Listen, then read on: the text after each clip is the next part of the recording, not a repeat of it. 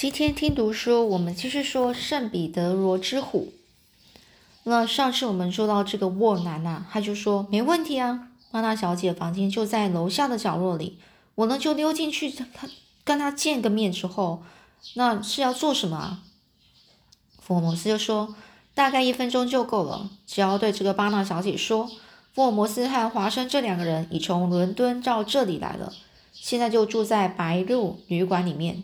请这个巴纳小姐马上到旅馆来一趟。哦，那沃兰呢就说：“那有很重要的事吗？”那这很重要吧？他的意思说：“哦，那这样很重要吧？那我这样，我现在就去吧。”不过这个父母就说：“你要小心啊！如果被亨达松或是他的秘书罗加斯看到就糟了。我这一点啊，你得格外小心啊。”那这沃兰就说：“既然这样的话，那就要等到晚上了。我可以从后院溜进这个巴纳小姐的房间，我想不会有什么困难的。”福尔摩斯说：“好吧，好的，那我们在白鹿旅馆里那边等你，今天晚上就去。不过千万要小心呐。”这沃兰就说了：“放心好了，我答应的事保证会成功的。”这沃兰呢，他听起来是非常兴奋呢。福尔摩斯就派。就派呃，就派这个初见面的这个沃南啊，把这一条重大的侦探线索牵引到那一个从来没有见过面的巴纳小姐那边去。事情能不能顺利进行呢？关于这一点呢，这个华生呢是在很担心的。福尔摩斯和华生两个人呢，向密克南村长表示谢意之后，他就他们就回到旅馆去了。这个距离晚上还有一段相当长的时间呢，正好让这个这个福尔摩斯呢就说，正好让他呢就想一下。说句老实话，对于这件事呢，福尔摩斯呢他就说了，我还没有充分的自信呢。你有什么想法吗，华生？这福尔摩斯啊，一方面是考验华生啊，一分一方面有在很诚心诚意的跟这个华生商量啊。这个怪案子的侦查是不是能够成功呢？真有点难说。在华生的心里呢，也也充满了疑问。华生就说啊，连你都没有信心了，我更不用说了。这样那么难的案子，简直就像水中捞月啊！我更没有主什么主意的本领，拿什我更没有出主意的本领呢？就是他没有任何的法方法。向来不轻易认输的华师呢，这下子也只好知难而退，举双手投降，还把心里的话老实说了出来。于是华生呢就告诉福尔摩斯说：“沃南那位仁兄啊，就算他今晚能够顺利的见到这个巴纳小姐，巴纳小姐到底会不会来到这里呢？我看还是一个很大的疑问呢。”福尔摩斯就说：“哦，我想这个巴纳小姐她应该会来。”这福尔摩斯和华生这两个名字呢，我想他总会知道吧。而且，如果那封离奇古怪的信是巴纳小姐写的，现在跟他共谋的加西耶已经被杀死，他也会迫切的希望福尔摩斯先、福尔摩斯跟华生把那个凶手气获哦抓到。这样的话呢，这个巴纳小姐就会把有关这案子的侦侦探资料提供给他，哦，提供给这个福尔摩斯、福尔摩斯跟华生两个人哦。那这些资料呢，不就是侦判、侦破这个案子的重要关键吗？所以呢，这福尔摩斯说，这就是我最大的希望啊。这华生说，可是如果那封古怪离奇的信并不是巴纳小姐写的话，这个计划不是完全等于零吗？这哪里还像福尔摩斯想出来的锦囊妙计呢？福尔摩斯又说啊，如果真的是这样，那就糟透了。华生就说：“而且写那封信的人是 D 呀，写的是英文字母 D，并不是巴纳小姐。这样看来，难免要被英被要被英贝因式警官笑话了。想到这里，心里实在是不好受啊。”福尔摩斯就说啦：“别这样惊慌，听我说，D 呀这个字母啊是真实姓名的第一个字母，但说不定巴纳小姐的名字是一个化名呢。”哦，化名就是不是他真的名字，嗯，那这个华生就说这只是你的直觉罢了。我看这次是凶多吉少了，凶多吉少，意思说没有像之前那么好，运气那么好啦。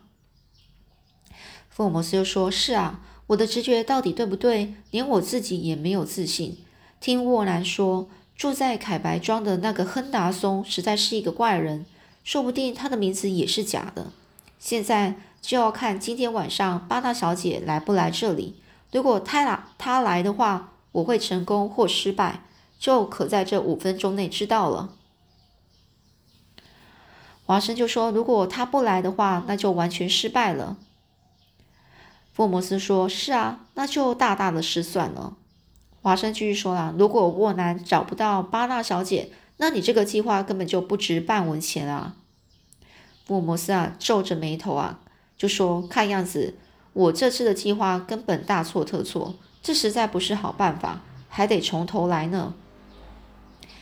事情都到了这种地步，这个华生呢，还是不要开口的好，所以呢，他就默不作声哦。”就把这个古怪的案子又从头仔细想了想，可是想了一会儿也没有什么新的发展发现哦。屋子里啊，整个都是浓烟弥漫，全是福尔摩斯烟斗里喷出来的烟，简直使这个华生闷得透不过气来。就这样闷闷不乐的拖到了中午，他们俩呢都没有吃午餐。如果旅馆的一个就是仆那个服啊服侍的人呢，就走过走了进来说。走了进来啊！这时候呢，华生心想呢，这个人呢，大概是来问我们要不要用餐，但是这个人却拿给他们一个报纸，说晚报来了。华生就觉得很惊讶，晚报出的这么早，现在就送来了。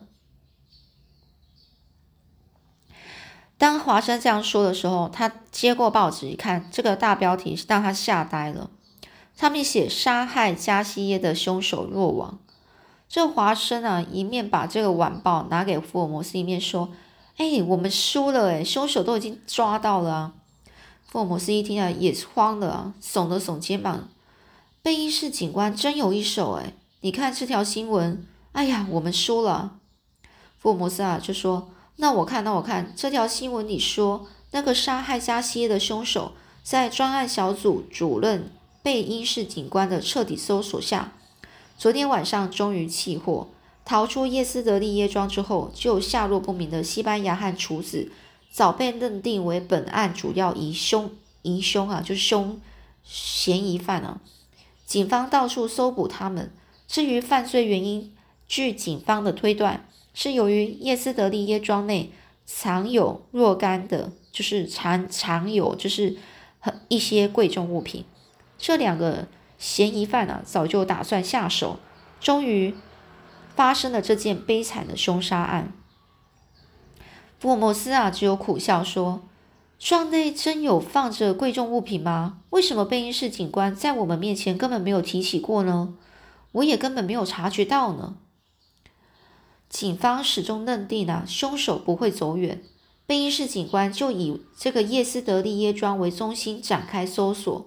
他在查问过那些在叶斯德利耶庄进出了商人之后，才知道这个厨子是白人和黑人的混血儿，脸上长满了斑点，是一个身材大的惊人的巨人，便断定这个人是中南美洲的一带的人。这个推断的确没有错。这个巨人就是厨房乱草堆里睡过的那个混血人，而且这个巨人厨师啊，在出事之后，还感到，还竟敢啊，竟敢就是他还敢啊，到这个叶斯德利耶庄去，在窗子上露过一次脸，结果被留在屋子里的屋子里看守的奥斯达警警员亲眼看到，等到这个警员追出去的时候，已经被。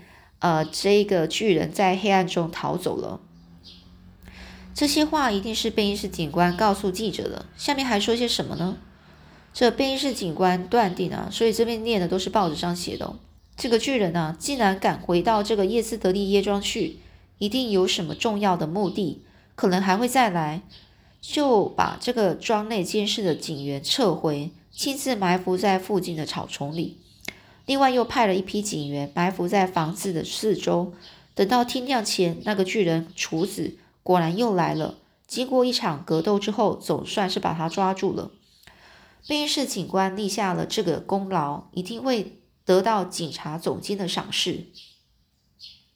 在这场格斗格斗中的六个警员，有的被那巨人咬伤，有的被打得落花流水，一个个都是哦，就是受或轻或重的伤哦，才制服了那个巨人，给他套上的手铐，带回分局压了起来。那巨人一句话也不说，却始终继续反抗。要叫那个厨子说话，当然不容易啊。下面怎么说呢？哦，福尔摩斯就这样讲啊，要那个华生继续念喽。贝因士警官认为，还有一个下落不明的西班牙人也必须逮捕归案。现在他正用全用全部力量在缉捕加西耶谋杀案的真相，在近期内就可以全部公布。这段新闻写到这里就结束了。哦，这福尔摩斯就说：“哎，这完全是贝因士警官的宣传。那个巨人处死的照片登出来的吗？”华生就说：“只有文字的报道，也许是那巨人厨子还在做困兽之斗，不好给他们照相吧。这个案子的凶手已经被已经叫贝因士警官给抓了起，抓了一个。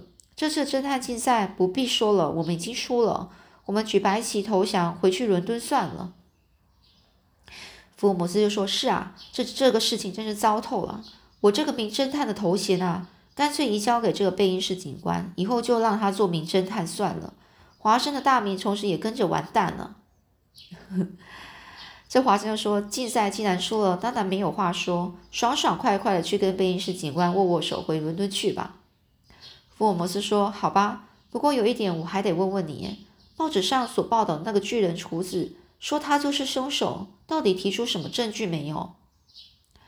这个华生说：“这倒没有提起，也许是害怕那个下落不明的西班牙人会消灭证据。”不便在这个记者面前说出来吧，不便就是不方便了。福尔摩斯说：“不错，这是名侦探贝因斯的顾虑周到。看样子我是输定了，这也是无可奈何的事啊。”华生，那我要睡一觉。什么？这个华生说：“你要睡觉？现在才过中午诶。华生就呃，这个福尔摩斯就说：“我要睡午觉。名侦探贝因斯一定会来当面告诉我们。”他抓住凶手的那一个精彩好戏，他来的时候你就叫我起来吧。这福尔摩斯啊，就突然站起来，然后就走到了他的房间去了。华生呢，就把晚报上的那段文新闻啊再仔细看一遍，还不到三分钟，已经从寝室那边传来了福尔摩斯呼呼的鼾声。福尔摩斯一直到吃饭的时候还在睡觉，而华生就在寝室里去叫醒他一起吃晚餐啊。这福尔摩斯睁开眼睛就问了。谁呀？华生吗？那现在几点了？华生就说：“就没有什么事啊，就让我再睡一下。”哦，我很想睡。哦，这不华生，这福尔摩斯就说啊：“没什么事的话，就让我再睡一下，我好想再睡。”华生就说：“吃晚饭了，起来吧，已经六点多钟了，晚上六点多。”哦，好吧，那这个福尔摩斯就说：“那我就起来吧。”说着，福尔摩斯就下床啊，走进了洗手间去。吃晚饭的时候，福尔摩斯呢就照例吃了杯朝杯盘朝天的，就是吃的津津有味啊，还抢去了这华生那份菜的一半呢。喝过咖啡，然后呢再躺在长椅子上，转眼间他又呼呼的睡着了。福尔摩斯这样好睡啊，是是华生从来不曾看到过的。大概是侦探这个竞赛输了，心里难过，就睡起来睡起觉来了。华生呢，就趁这个是没这个没事的时候，拿出了从伦敦带来的侦探手册，把这段经过情形呢详细记录下来。不过，或许是因为在侦探竞赛中吃了这场败仗啊，华生的笔下好像显得特别迟钝啊，一直写到十十点钟才算勉强写好。贝因士警官并没有来告诉我们，哦，就是贝因士警官并没有去告诉他们两个这个捉到凶手的得意杰作。大概正在尽他的全部力量逮捕那个西班牙人吧。等到这个晚上十一点钟的钟声响起响过之后呢，早上呢，明天早上再去跟这个这个贝警官呢握握握手，回伦敦去算了。是当这个华生这样正要正在这样想的时候呢，这一阵急促的脚步声呢从走廊上传来，连门也不叫一下就冲了进来。这个福这个华生呢，就一看，原来是沃南呐，他睁大眼睛，一直看着这个华生啊。然后呢，这个沃兰整个是上气不接下气，很喘啊。然后呢，福尔摩斯啊一看到这个沃兰啊，就从长椅子上翻身起来，说：“怎么样，沃兰老兄，见到巴纳小姐没有？”然后呢，这个沃兰呢，他就说：“他不在那里啊，我到处都找不到他。”哦。这个福尔摩斯说不在了，那你快进来吧，我们仔细的谈，就聊一聊啊。这沃兰呢走到桌子前面，他就说真的很怪，在椅子上就坐下来，就伸手抢过我正端着的杯子，一口气把这个杯子的水喝光。沃兰就说啊，我从这个后院很巧了，我就进溜进了前院，摸到走廊上，总算我运气好，一路上都没有被人看到，我呢就。就悄悄的去敲这个巴纳小姐的房门，可是里面却一点声音也没有。于是我扭动了一下把手，门开了。我打算打开电灯一看，看一看哦。所以呢，我就打开电灯啊，里面呢根本就是他找不到人啊，他没有在里面。我觉得很不妙诶，于是我就溜到隔壁的一个房间里去，可是那里也没有人。而这巴纳小姐她到底在哪里呢？这房子这么大。真不知道她到底在哪一间房间里。如果再这样耽搁下去，万一被亨达松或是罗加斯看到了，那可不是玩的。于是呢，我就很急呀，经由走廊到后院溜出来了。当我从正从这个树底下穿过的时候，就被一个人看到。沃兰呢，说到这里啊，不停用他的右手拍打自己的胸口。福尔摩斯呢，就从椅子上探出半个身子啊，问的这个沃南呢，说：“你是被谁看到了？”这沃南他神经变得紧张啊，他说：“被何塞老头看到了。”何塞，他就说：“这个何塞他是在那边打杂的一个老工友，他一直都在那里做事的，跟我很有交情。所以呢，这何塞他就问我：‘哎，是沃兰哦，你来干嘛？’他呢就把我吓了一跳。”这沃兰就说：“我那时候早已经慌了，没有任何的想法，我就告诉他说我来看巴纳小姐的。而这沃这个何塞就问问我说：你有什么事吗？我就跟他说有人要来找巴纳小姐，巴纳小姐不在吗？这何塞老头呢就跟我说他也没有看到她。然后呢，我就问这个何塞，他就问说你什么时候开始没有看到她的？”这何塞老头就跟我说，他前天晚上啊，就再也没看到这个巴纳小姐了。这不是很奇怪吗？然后那个何塞就问我说，在别人面前千万不要提到这件事啊。那我就跟他说，好，那我不说。不过他不见了，不是很奇怪吗？这老头啊就说，你别再说了，趁老板还没有看到你以前，赶快走吧。我不会在老板面前提起你这到这里来过的。好了，那沃兰他就跟我沃兰就说了，那就不要说出去了，再见喽。于是呢，他就我就从这个这个沃兰就说，我从这个后门呢就赶快跑了出来，然后帮侦探的忙可真不容易啊，我真不是干侦探的料。好，他就这样说啊，福尔摩斯啊就点着他烟斗就说啊，烟斗的烟啊，他就开始抽烟了。巴纳小姐起居室和寝室里。有没有什么异状呢？异状有什么不一样呢？然后这个沃南就说看不出什么奇怪事啊。屋子里的东西有收拾过吗？这个沃南就说是啊，屋子里的东西一点都没有动，什么都是都是老样子。我还在想，我进去时他也许也许是在洗手间呢。哦，那福尔摩斯就说沃南，那我还有件事要麻烦你啊。哦，这沃南突然就说。啊，又是要我去帮你去做侦探的事吗？哦，那这一个福尔摩斯就说：“是啊，请你帮一下忙，说不定亨达松又要出外旅行去了，请你躲在这个海白庄的外面。如果看到亨达松有出去外面的动静，就马上来通知我。”这呃，那沃兰就说：“那我现在就去的话，要在那里整守一夜。”是福尔摩斯说：“是啊，如果被他在半夜里逃走，那就完了。”这沃兰就说：“好吧，哎呀，帮侦探的忙实在是有够辛苦的，先生，难道你认为亨达松这家伙有问题吗？”这福尔摩斯又说：“有问题，大有问题啊！我是这样想。”嗯，那沃兰就说：“如果这样的话，那就绝对不能让他让他逃走啊！一分钟也不能拖了。”这个早就恨透亨达松的沃南啊，立刻精神抖擞，三步做两步的朝走廊飞奔而去。